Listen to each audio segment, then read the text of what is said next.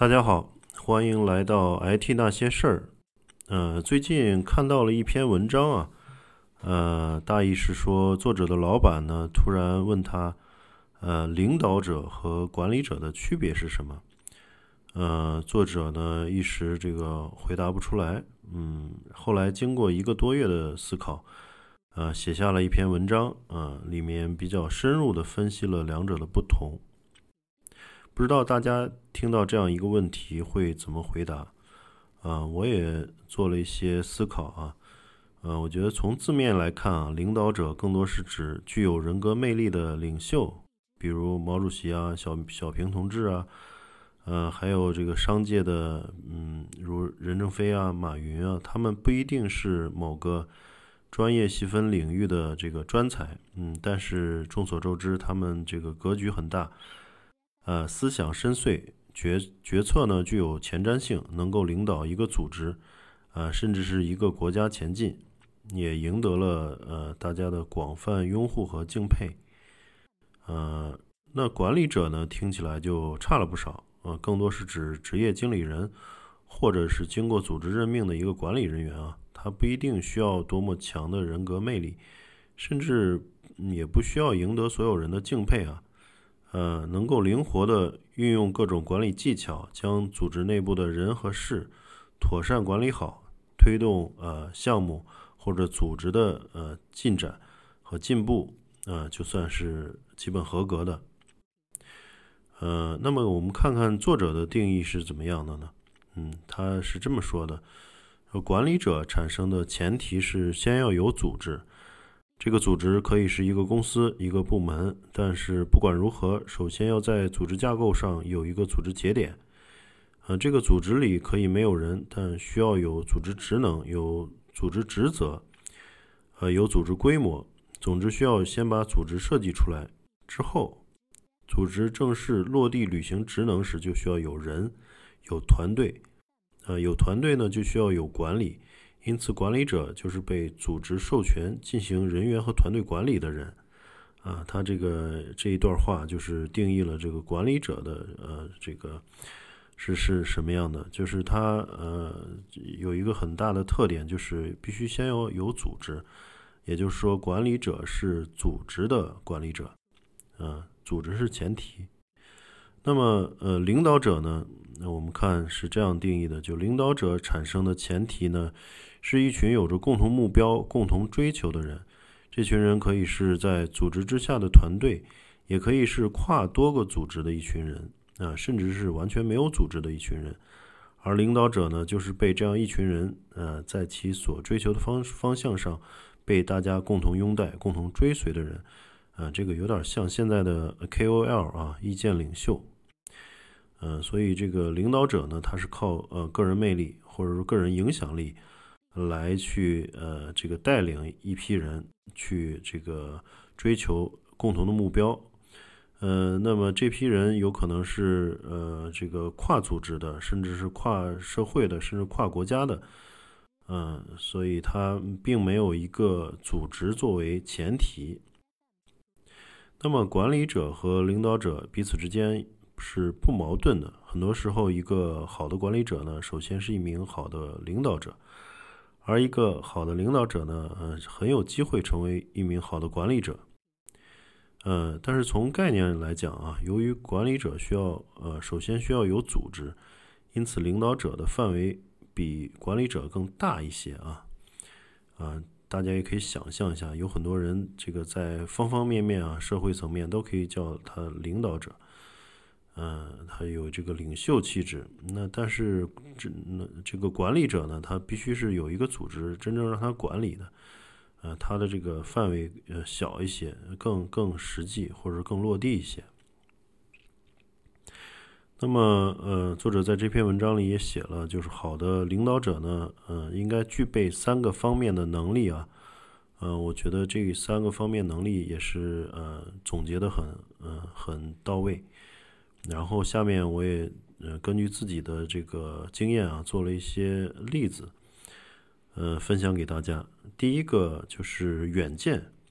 嗯，这个远见呢，实际上是在某个方向和维度看到事物未来的能力啊。呃，拿上面提到的这个人为例啊，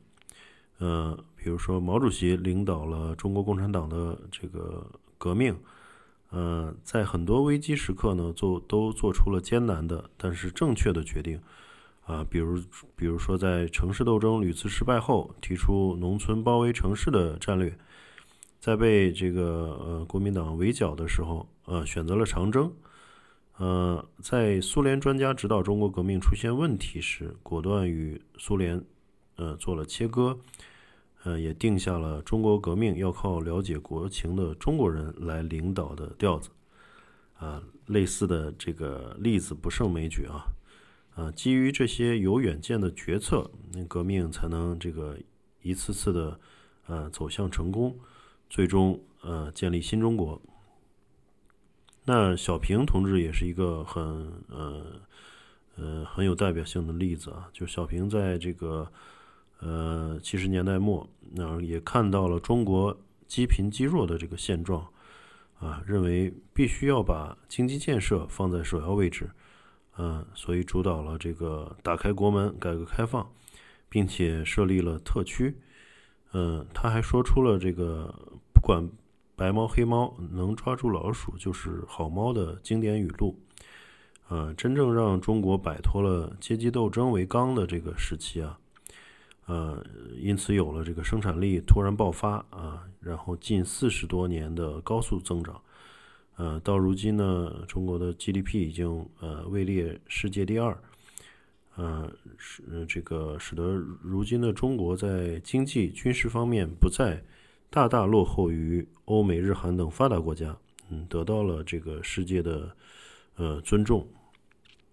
这是两个呃伟人啊，就是毛主席和这个小平同志他们的远见。嗯，那么第二点呢，就是说格局。嗯，这个格局呢，这个解释开来的话，就是呃志向、胸怀和气度。嗯，这里面说两个企业家吧。呃，就是马云早期创业时呢，其实也失败过，是吧？然后后来做阿里巴巴的时候呢，很多人也把他当做疯子，因为当时互联网还不是那么普及。呃，他天天这个见了人，非常疯狂的去灌输这个互联网能够呃解决着什么样的商业问题，然后大家都可以在网上做生意等等。那个时候还是比较超前的，所以很多人把他当啊疯子。并不理解他，嗯嗯，他当时还立下了这个阿里巴巴的这个愿景啊，叫是让天下没有难做的生意啊。这句话就可以看出这个马云的格局还是非常大啊。嗯，当时这个很小的一个公司就让天下没有难做的生意，嗯，所以嗯，并且靠着这个马云的这个付出和人格魅力啊，也笼络到了十几个联合创始人。嗯，这些人呢，有的甚至放弃了很优渥的这个呃薪资待遇来和马云一起创业，比如说这个蔡崇信，嗯，据说是丢下了百万年薪的工作，跑来拿月薪五百，并且心甘情愿，啊，让人不得不佩服这些人的格局。马云很有格局啊，蔡崇信也非常有格局，啊，他们从一开始呢就志存高远。嗯，最终把阿里巴巴做到了现在这个几千亿美元的市值。嗯，当然蔡崇信也这个成功套现，啊，身价是这个百亿之上，然后也嗯买了一家 NBA 的球队，现在这个悠哉悠哉当起了这个球队的老板。呃，任正非呢，其实也是这样，嗯，看到国内电信行业的设备被外资垄断，当时这个九十年代。嗯，他发誓呢，也要做出中国自己的电信设备。那么可以看到，花了这个呃二十多年哈，打造出全球知名品牌华为，啊，并且在这个五 G 方面还是呃领先于欧美一些厂商的。嗯，现在应该说是在电信这个嗯电信设备的这个行业，呃，和欧美电信巨头同台竞技，而且是毫不逊色。这两个，一个马云，一个任正非，我们可以看到这个第二点，这个格局啊，呃，领导者的格局都非常大。第三点呢，就是呃，公开表达和沟通能力啊，公开表达呢是一种非常高效的手段，无论是通过呃内部的员工大会啊，还有这个呃全员的邮件啊，还是行业会议，包括媒体的这个宣传方面，好的表达能力、呃演讲才能，都是一个领导者应该具备的能力。呃，我们可以看到这个呃企业家，比如说雷军啊、马云啊，还有这个罗永浩，呃，这些企业家，呃，都是演说大师。他们通过极具魅力的演讲，带领团队，呃，书写商业神话。那么，这个国外的呢，也可以看到这个，比如说从马马丁路德金这个 “I have a dream”，到丘吉尔的这个二战的呃演说啊。呃，再到呃，乔布斯在这个苹果发布会上的一系列讲话，实际上都对这个呃呃组织、对国家，甚至对世界，呃，产生了难以估量的作用。嗯，这是这个公开表达的一个一个呃一定义。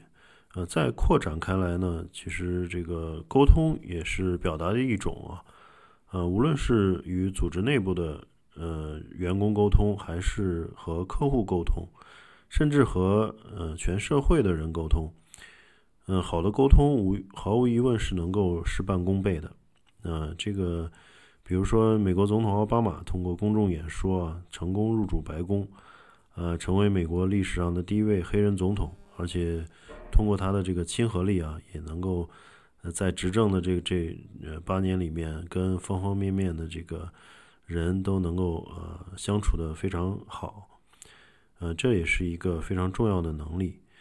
呃嗯，当然呢，这个以上所提到的这三点啊，远见、格局、公开表达和沟通能力，那有的可以通过后天学习和训练提高，呃，有些呢则是天赋使然，就像呃毛主席的，呃，这个属于这个典型的有天赋的人啊，无论是他这个读书。呃，还是这个写文章啊，还是他的书法，呃，他对这个事情本质的这个呃理解啊，嗯，都是异于常人的。而且他在这这个指导中国革命的过程中，还嗯写出了一大堆的这种呃专著，甚至是用呃哲学的思想来呃指导革命。呃，这个放到今天来看，就是很多的呃教授。也都没有这种呃这种这种天赋，没有这种格局，